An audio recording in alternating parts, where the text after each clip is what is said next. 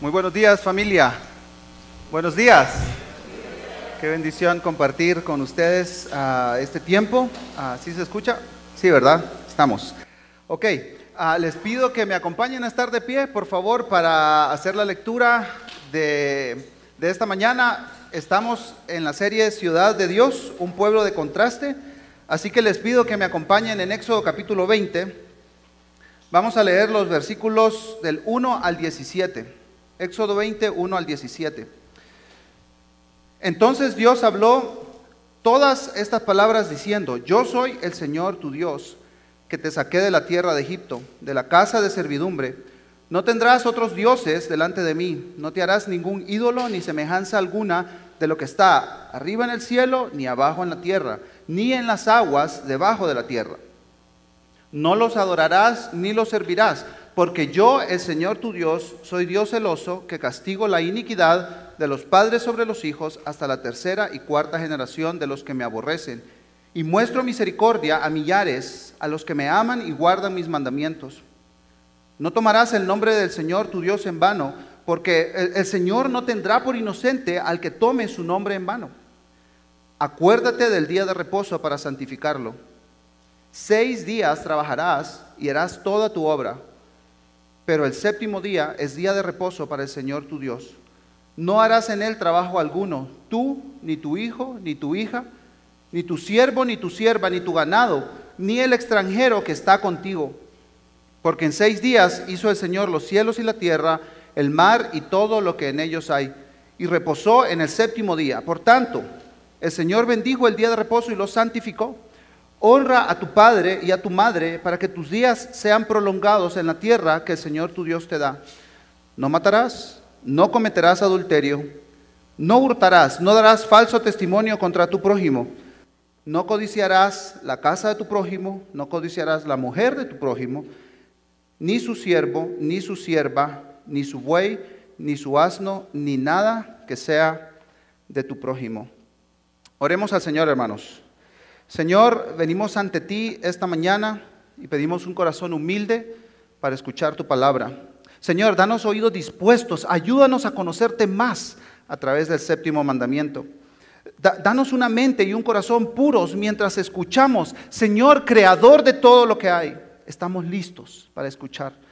Cambia lo que tiene que ser cambiado en nuestras vidas. En el nombre de Cristo Jesús oramos. Amén. Pueden tomar asiento. Muy bien, llegamos al séptimo mandamiento en nuestra serie Ciudad de Dios. Ahora, permítame introducir este sermón con algo muy interesante. Un joven irlandés de 23 años escribió una canción que se ha convertido en el himno lema de esta generación. El título de, de este éxito mundial es bastante desafiante e ilustrativo. Take me to church. Llévame a la iglesia.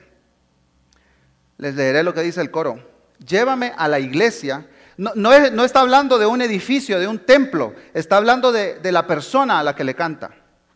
Iré a rezar como un perro al santuario de tus mentiras. Te contaré mis pecados para que así puedas afilar tu cuchillo. Ofréceme esa muerte inmortal. Oh buen Dios, permíteme que te dé mi vida. Le preguntaron a Hausier, el escritor de esta canción, ¿de, de qué se trata? ¿De qué estás hablando aquí?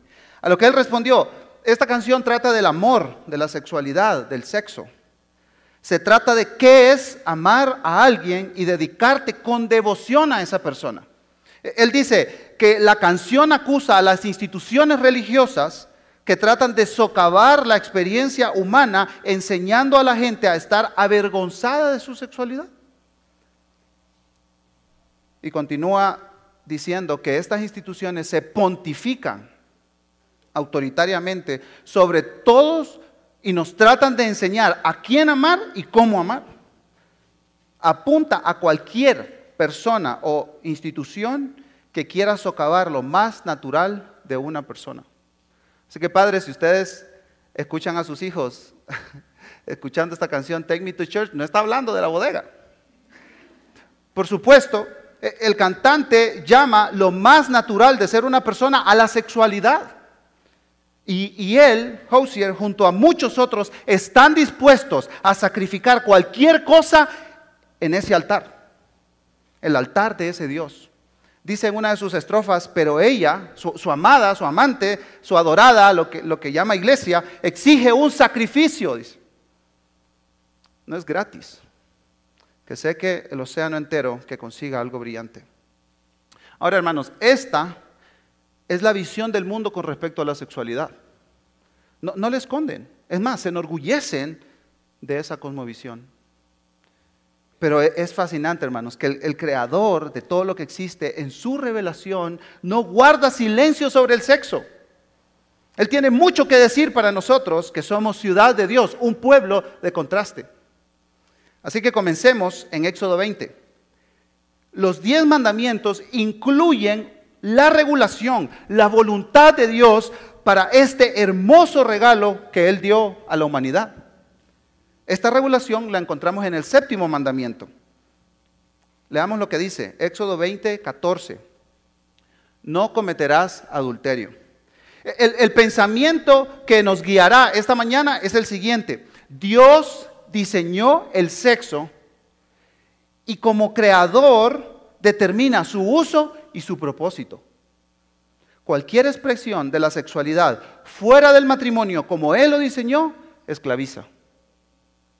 Voy a leer eso otra vez. Dios diseñó el sexo y como el creador determina su uso y su propósito, cualquier expresión de la sexualidad fuera del matrimonio como Él lo diseñó, esclaviza. Ahora, aquí una aclaración es bien importante. Mi meta esta mañana, hermanos, no es responder a todas las preguntas que este mandamiento pueda generar. Estaríamos aquí horas. tampoco, y no tengo todas las respuestas también, tampoco es una exposición exhaustiva sobre sexualidad matrimonial, para nada. Mucho menos mencionar todas las causas del adulterio. ¿sí? Lo, que, lo que buscamos es traer luz, claridad a este mandamiento y entender lo que significa para nuestra santidad como hijos de Dios y para nuestra misión ante el mundo también. Así que sí, vamos a hablar de sexo. Ahora, algo más. Si eres soltero y escuchaste la palabra adulterio, no te vayas. Permíteme desempacar este mandamiento para el bien de nuestras almas. Seguiremos un bosquejo muy sencillo de tres puntos. Dios y el sexo, Jesús y el sexo, nosotros y el sexo. Comencemos, Dios y el sexo. La, semana pasada estudiamos el sexto mandamiento, no matarás. Y, y Justin nos explicaba la importancia de la vida humana. Y para mí es interesante que el siguiente mandamiento sea no, no cometerás adulterio. Entonces Dios ama la vida, Él, la crea, Él la diseña. Así que podemos aseverar que el, sexo es el canal autorizado por Dios para dar vida. La semana pasada concluíamos que la vida es sagrada, por lo tanto, el sexo es sagrado. Para, hablar de sexo tenemos que hablar de matrimonio, ¿no es cierto? En Génesis 2 se nos relata la primera boda. Leemos en Génesis capítulo 2, versículos 18 al 25. Entonces el Señor Dios dijo, no es bueno que el hombre esté solo. Le haré una ayuda adecuada. Entonces el Señor Dios hizo caer un sueño profundo sobre el hombre y éste se durmió. Y Dios tomó una de sus costillas y cerró la carne en ese lugar. De la costilla que el Señor Dios había tomado del hombre, formó una mujer y la trajo al hombre. Y el hombre dijo, este, este es un poema en el idioma hebreo, esta es ahora hueso de mis huesos y carne de mi carne. Ella será llamada mujer porque del hombre fue tomada. Yo me imagino la cara de Adán. Esta sí, Señor. Después de ver todos los animales emparejados. ahora sí, Señor. Por tanto, el hombre dejará a su padre y a su madre y se unirá a su mujer y serán una sola carne.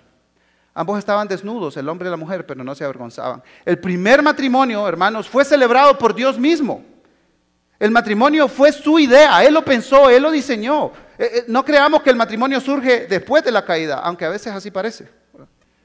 Los únicos, hermanos, que han disfrutado de un tiempo de matrimonio perfecto fueron Adán y e-, Eva, perdón, y sin suegras. E-, el matrimonio recibió el impacto de la caída, pero el matrimonio estaba establecido antes de que el pecado apareciera en la escena.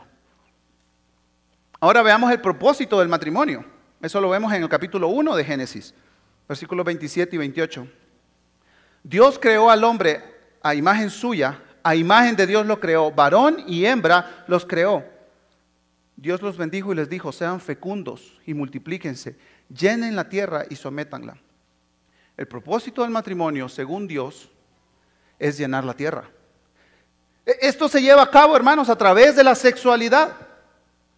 Entonces, podemos decir que el sexo fue diseñado por Dios como un medio y no como un fin en sí mismo. La relación sexual entre un hombre y una mujer es el medio para que nazcan más seres humanos preciosos a imagen de Dios. Y esto, hermanos, se hace en un ambiente de consagración, el uno para el otro. Y eso es lo que literalmente significa matrimonio. Consagración del uno para el otro. Consagración del uno para el otro. Tim Mackey, uno de los fundadores de Bible Project, estos videitos bonitos, dice sobre el matrimonio lo siguiente. Un hombre y una mujer que reflejan la imagen de Dios hacen un pacto el uno con el otro para entrar en esa relación única que es el matrimonio, donde se hacen una promesa, un pacto de amor. Y de esta unión en cuerpo, alma y espíritu, nuevos seres humanos a imagen de Dios se generan. El matrimonio simboliza el pacto de amor de Dios. El matrimonio representa el pacto de amor de Dios. Por todo lo anterior podemos afirmar que, el sexo es sagrado para Dios porque la vida misma es sagrada. Y como es algo sagrado para Dios, Él determina en el decálogo que su pueblo Israel debería preservar la santidad del sexo en el marco que Él diseñó, el matrimonio, para que la humanidad florezca.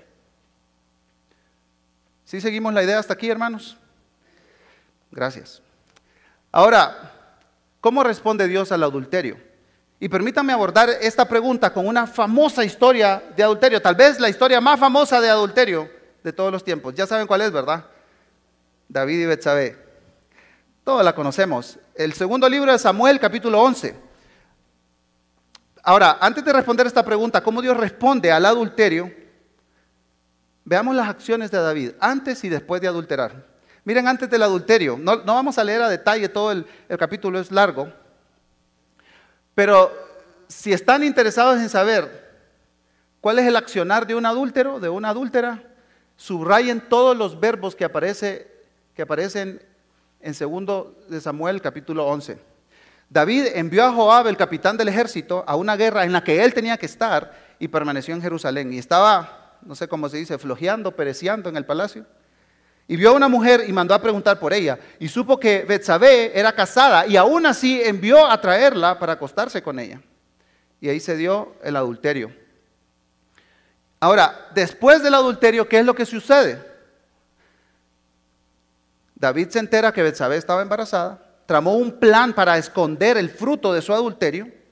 Y este plan incluía que el esposo de Betsabé, Urias, durmiera con ella. Así que lo mandó a traer de la guerra. Cuando el plan no funcionó, Urias, con una sentencia de muerte en mano, va a la guerra nuevamente. David involucró a otros en su pecado a través del asesinato de Urias. Y al enterarse de, la muerte de Urias, envió a traer a Betsabé y ella fue su mujer. ¿Qué nos enseña esto, hermanos? El adulterio es más que un acto, es un proceso. No, es una acción solamente, es una serie de acciones, una tras otra, desobedeciendo a Dios y obedeciendo los deseos pecaminosos del corazón.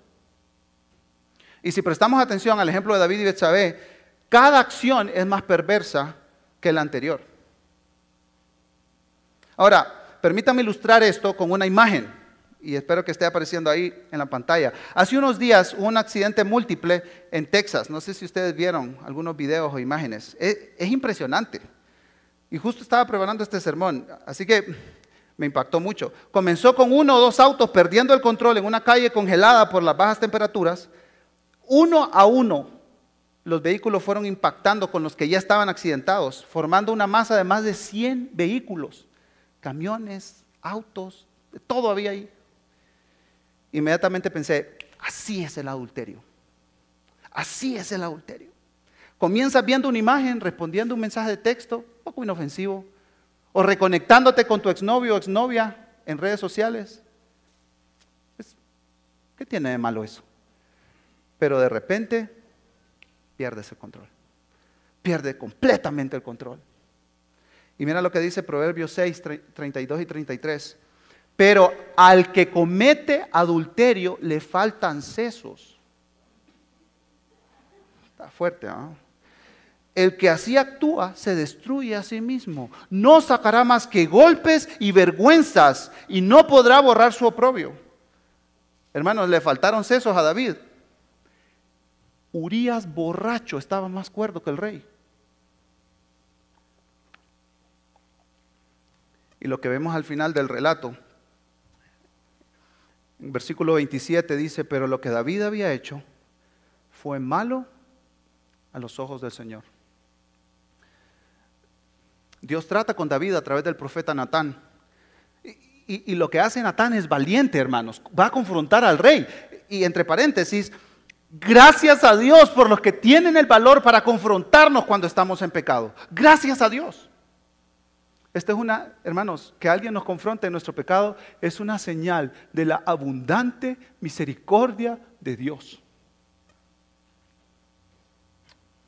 Así que Natán confronta al rey y lo hace a través de una parábola. Le cuenta que habían dos hombres en una ciudad, uno rico y uno pobre, uno poderoso y otro vulnerable, y el rico recibió a un visitante. E, ese visitante personifica la lujuria del rey David y éste le quitó la única oveja al hombre pobre para alimentar a su visitante. Y miren conmigo la respuesta de David en el capítulo 12, versículos 5 y 6. Y se encendió la ira de David en gran manera contra aquel hombre. Y dijo a Natán, vive el Señor, que ciertamente el hombre que hizo esto merece qué? Morir. Debe pagar cuatro veces por la cordera, porque hizo esto y no tuvo compasión no tuvo compasión. David mismo lo dice, el hombre o la mujer que comete adulterio piensa, no me importa ni Dios ni nadie. Sigo mis pasiones y deseos egoístas sin compasión. Hago lo que quiero con mi cuerpo y no me importan las consecuencias. En su carta a un potencial adúltero, Ken Butterfield lo dice de la siguiente manera.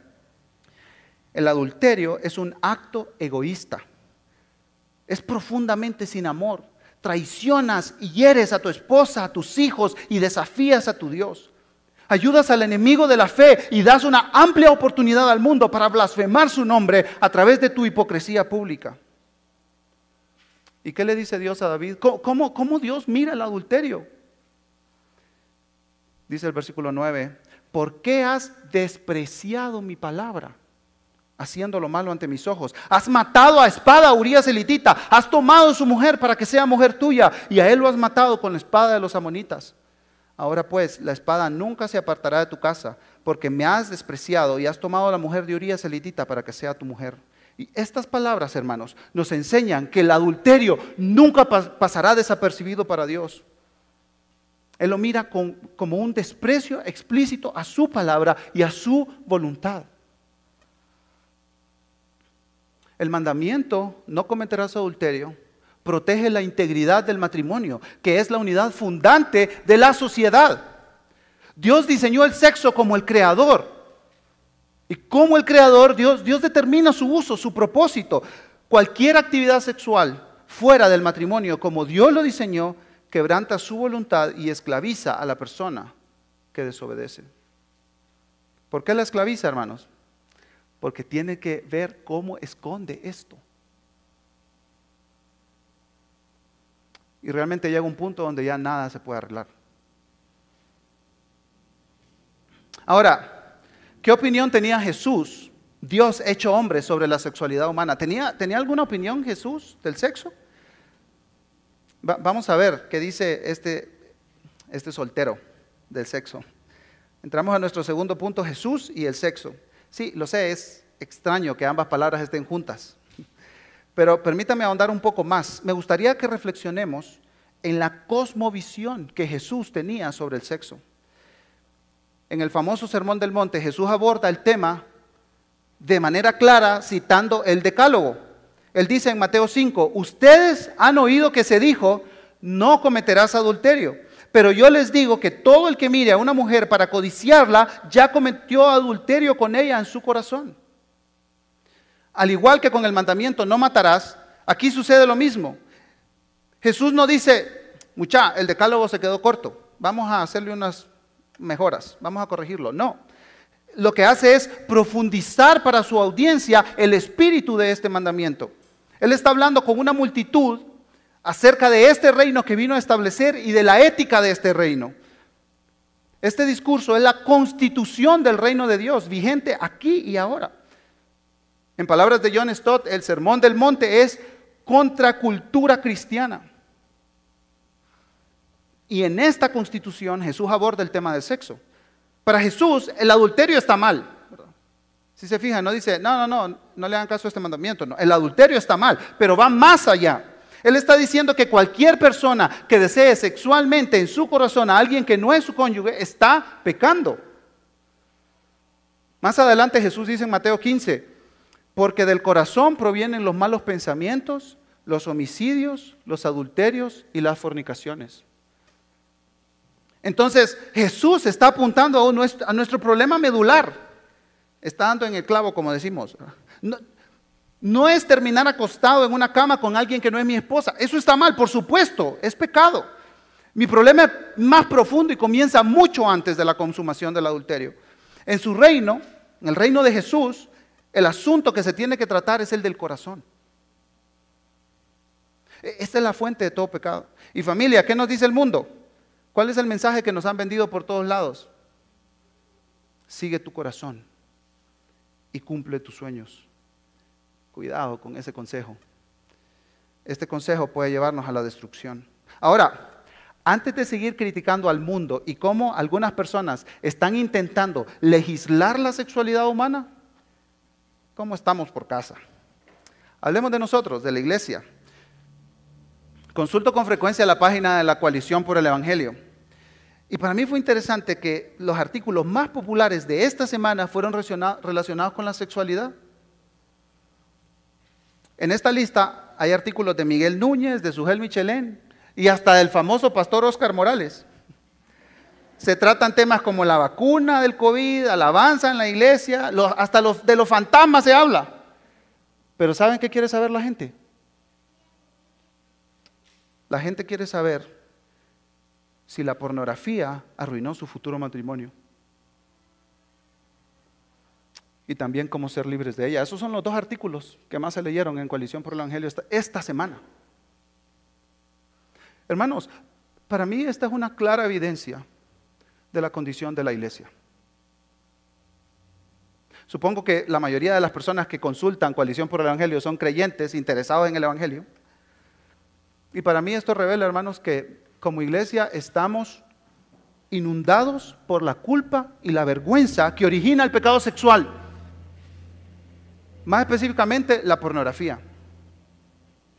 Y Jesús nos dice a nosotros que formamos parte de su reino, casados o solteros, si tu ojo derecho te es ocasión de caer, arráncalo y tíralo, porque te es mejor que se pierda uno de tus miembros y no que todo tu cuerpo sea arrojado al infierno.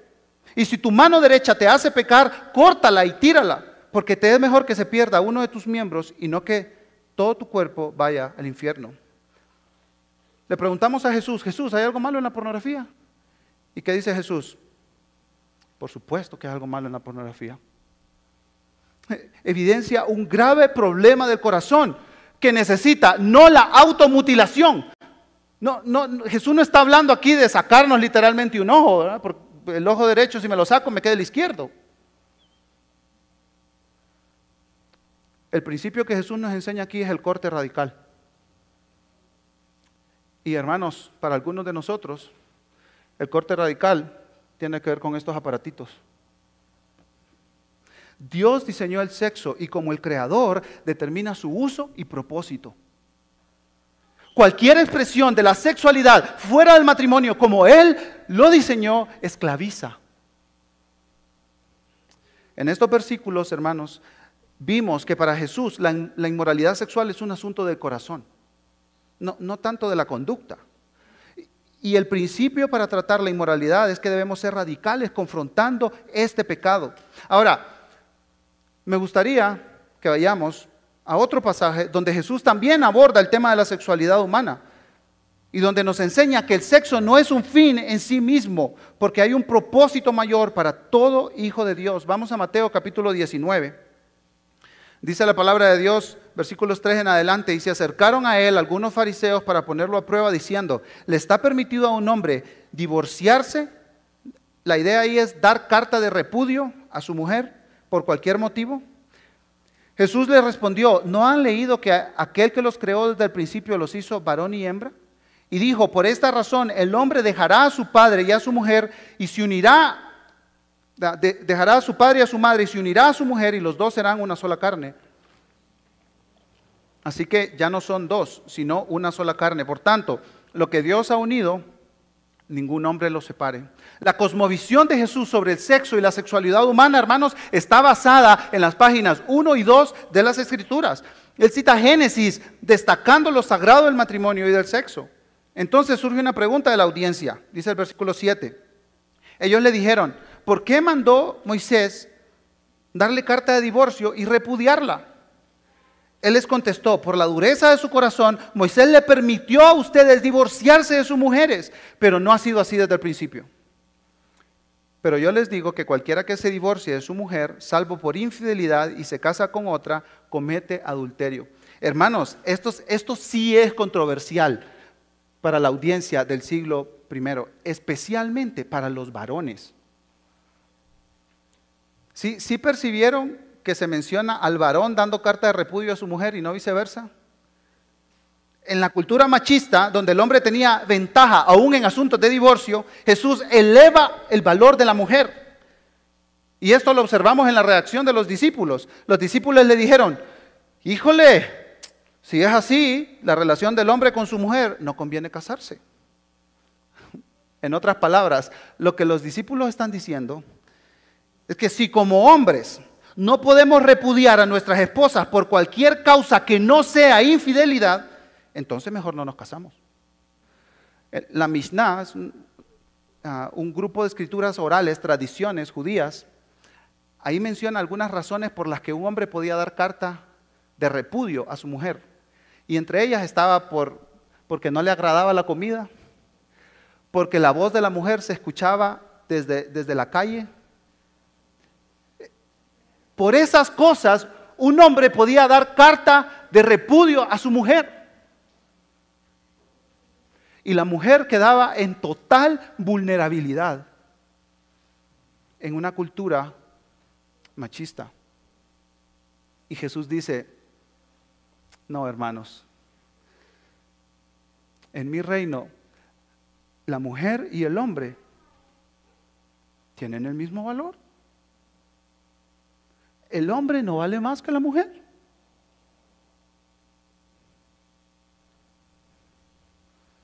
Y dicen los discípulos, si es así, mejor me quedo soltero.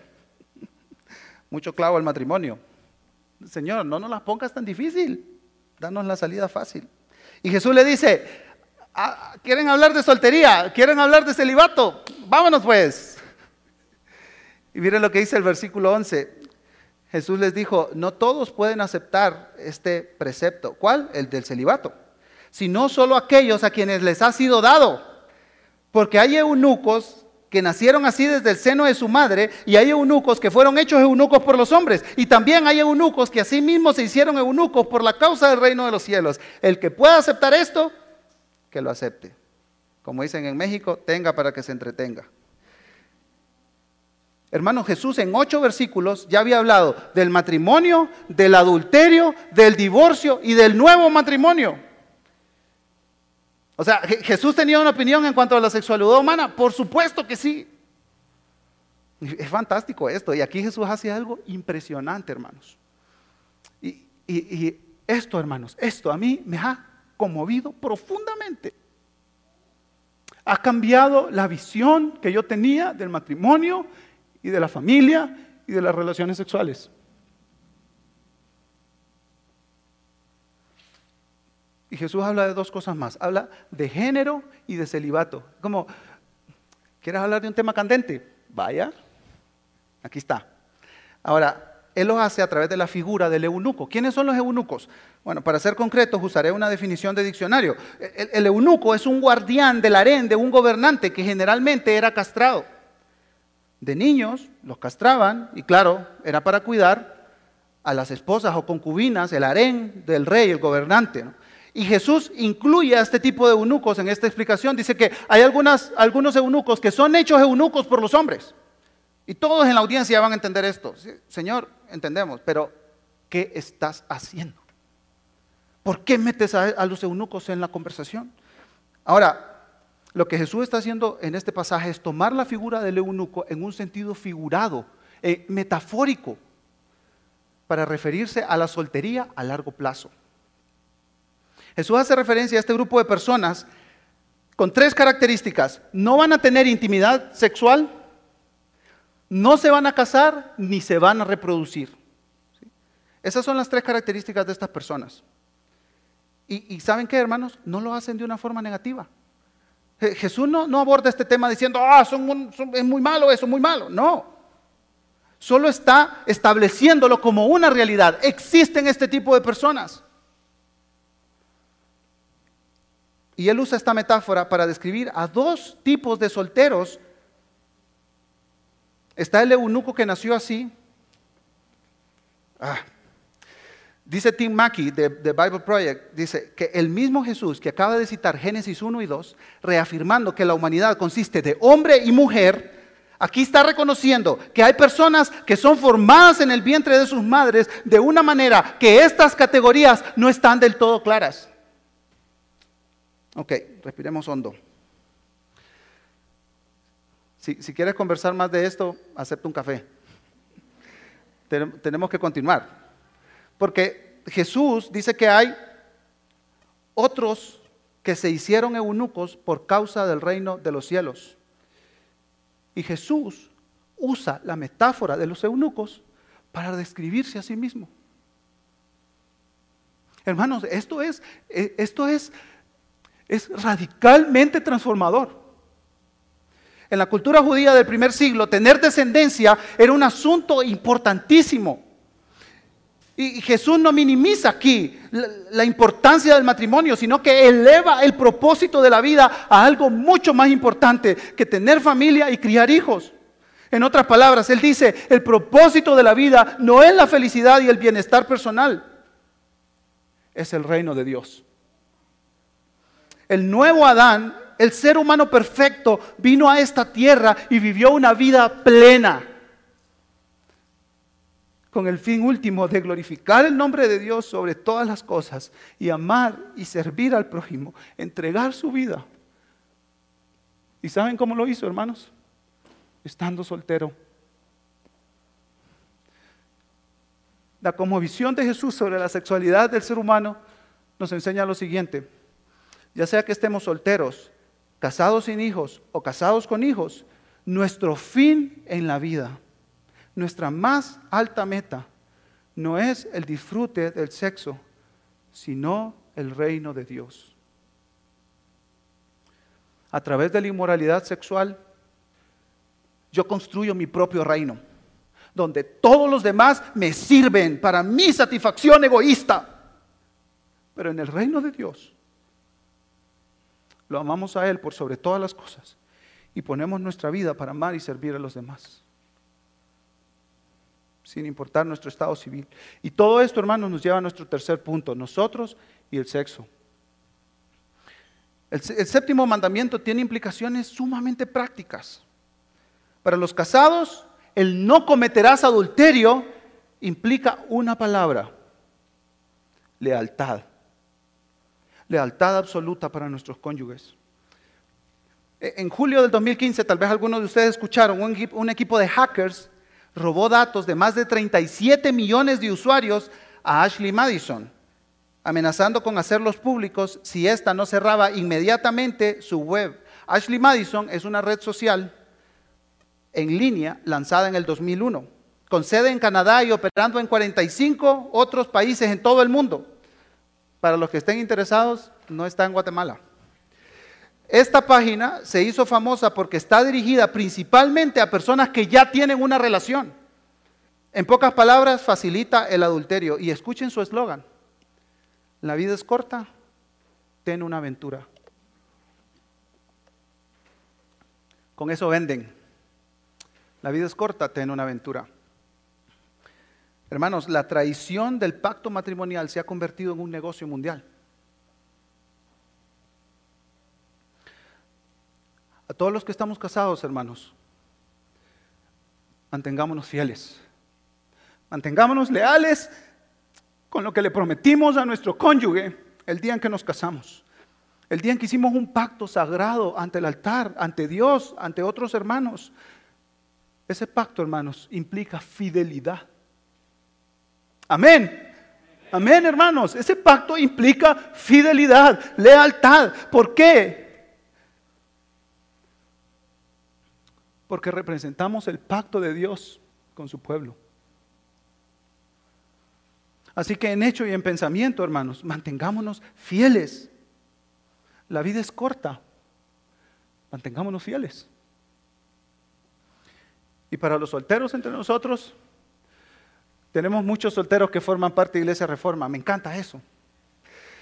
Y, y, esta sociedad dice, si no tienes sexo o no vives tu sexualidad de manera activa y sin límite, no estás completo. Esa es la mentira que nos han vendido.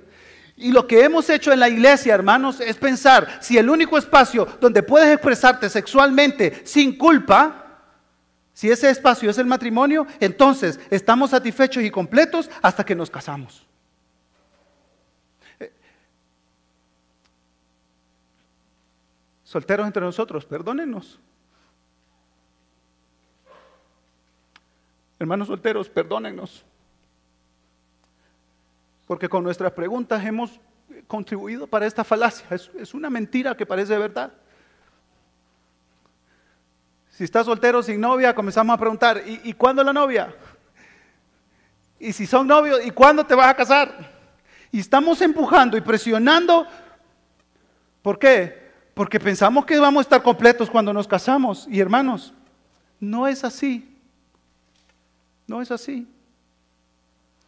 ¿Por qué? Porque el sexo no es un fin en sí mismo. Y aquí algunos consejos para nuestros hermanos y hermanas solteras. Si, deseas casarte, o, si no lo deseas también, pero especialmente si deseas casarte, deja la pornografía y todo tipo de inmoralidad sexual. No creas el mito de que casándote serás libre de la inmoralidad sexual. Puedes encontrar libertad en tu soltería. En segundo lugar, si estás en una relación de noviazgo, compromiso, todavía no han hecho un pacto. Si tu novio o tu novia te dicen, dame la prueba de amor, tú dile, tú dame la prueba de amor a mí. Un anillo en mi mano y un sí acepto en tu boca. Esa es la prueba de amor, hermanos. No es el sexo. La prueba de amor es un pacto. Y todos los padres dicen, amén. Hermanos, el sexo Escuchen esto, el sexo sin el pacto del matrimonio es como tirarte de un, avión sin paracaídas. Es emocionante, pero completamente seguro e irracional. Porque estás entregando lo que tú eres a otra persona que no está comprometida contigo. Y en tercer lugar, hermanos, si Dios te ha llamado a la soltería, así como, como lo hizo Jesús y Pablo, ya sea por decisión de servir al Señor, y voy a decir algo que puede sonar muy controversial en nuestros tiempos, o por un asunto de atracción a tu mismo sexo, eres un ser humano completo. No eres, no eres un medio humano, eres un ser humano completo. Eres precioso a los ojos de Dios.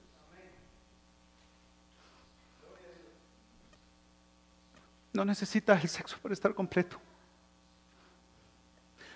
abraza el llamado a la pureza que viene junto con tu llamado a la soltería. Abrázalo. Abrázalo. Y, y no hagas caso de aquellos que dicen que no estás completo si no estás casado. O que no estás completo si no usas tu sexualidad como te da la gana. No hagas caso a esas voces. Y deja de ver novelas también. Hermanos y hermanas que no se han casado, viven en su corazón la pasión por Dios y por su gloria y por su reino, aquí en Guatemala, en nuestra ciudad, en tu comunidad y hasta lo último de la tierra. Aviva esa llama en tu corazón. No avives la llama de la lujuria y la pasión sexual, porque eso te esclavizará, no te dejará vivir en la libertad que necesitas para amar al Señor con todo tu corazón y amar a los demás y servirlos. Hermanos, las ataduras sexuales, el pecado sexual son cadenas que Satanás está usando para inmovilizarnos y hacernos inútiles como hijos de Dios. Te quita el poder, hermano, te quita el poder, te quita la autoridad de Dios, la autoridad de Jesús, te, te nubla la visión, te destruye. ¿Y saben, cómo, saben por qué te lo estoy diciendo? Porque así viví mucho tiempo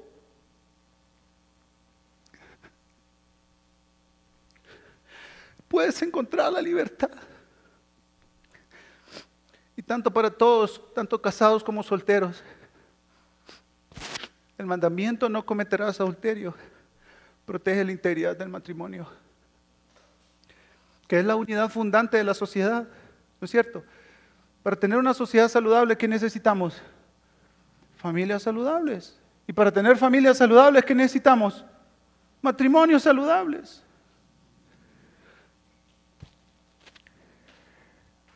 Dios diseñó el sexo y como el creador determina su uso y su propósito. Cualquier actividad sexual fuera del matrimonio, como Dios lo diseñó, quebranta su voluntad y esclaviza a la persona que desobedece. Miren lo que dice Primera de Corintios 6, 9 al 11. ¿O no saben que los injustos no heredarán el reino de Dios? No se dejen engañar, ni los inmorales, ni los idólatras, ni los adúlteros, ni los afeminados, ni los homosexuales heredarán el reino de Dios. Y esto eran algunos de ustedes. Pero, qué pero más maravilloso, hermanos, pero fueron lavados, fueron santificados, fueron justificados en el nombre del Señor Jesucristo y en el Espíritu de nuestro Dios. Hermanos, y una cosa más. Este séptimo mandamiento, no cometerás adulterio, también tiene implicaciones misionales. Por supuesto, Jesús fue conocido como ser el amigo de pecadores y estableció la iglesia con esa idea en mente. Este escritor, Dan Ortlook, escribió un libro fascinante que se llama ah, Gentle and Lowly. Es eh, basado en Mateo capítulo 11, que dice, ah, vengan a mí, yo los haré descansar, aprendan de mí que soy manso y humilde de corazón. Y él se pregunta en uno de estos capítulos que habla de la amistad de Jesús hacia pecadores, él dice, ¿qué significa esto? Y él dice, principalmente significa dos cosas que Jesús se sentía cómodo con pecadores y que pecadores se sentían cómodos con Jesús. Eran recibidos, eran aceptados por Él. ¿Y cómo lo conocían los fariseos? Por ser amigo de publicanos y de pecadores. Dice Tim Keller que la iglesia es un hospital para pecadores, no un museo para santos. Y en este hospital, no, no en la bodega, no en los edificios, sino las personas que conformamos la iglesia, usted y yo. En este hospital, Cristo lidera y acompaña el camino hacia la sanidad, incluyendo la sanidad sexual. Hermanos, Él está en el, negocio de la restauración y nos invita a ser parte de este negocio. Aquí nos vendamos las heridas que nos han ocasionado el pecado sexual y la inmoralidad y no solo eso, sino que nos ayudamos unos a otros a vivir en libertad también. Mientras el grupo de música está pasando, permítanme concluir. Usé una canción al inicio, ¿recuerdan? Que ilustra de lo, que hemos hablado. hermanos, tener sexo con ese fin esclaviza y el mundo mismo lo está diciendo. Permíteme ser un esclavo del sexo, de la inmoralidad. Permíteme ofrecer sacrificios a esto. Pero, hermanos, quiero que cerremos con una canción que es completamente opuesta y es el mensaje del reino. De todas las canciones que cantamos en Iglesia Reforma, esta destaca para mí, porque la he abrazado como un himno personal por mi propio pasado de inmoralidad sexual. Cuando cantamos Mi esperanza está en Jesús, hermanos, yo yo cierro los ojos, levanto mis manos y celebro la libertad que encuentro cada día en mi Salvador. Dice la segunda estrofa de este canto, maravillosa misericordia, incomprensible su gracia es. El Dios eterno dejó su gloria para llevar mi iniquidad, incluido todo mi pecado sexual.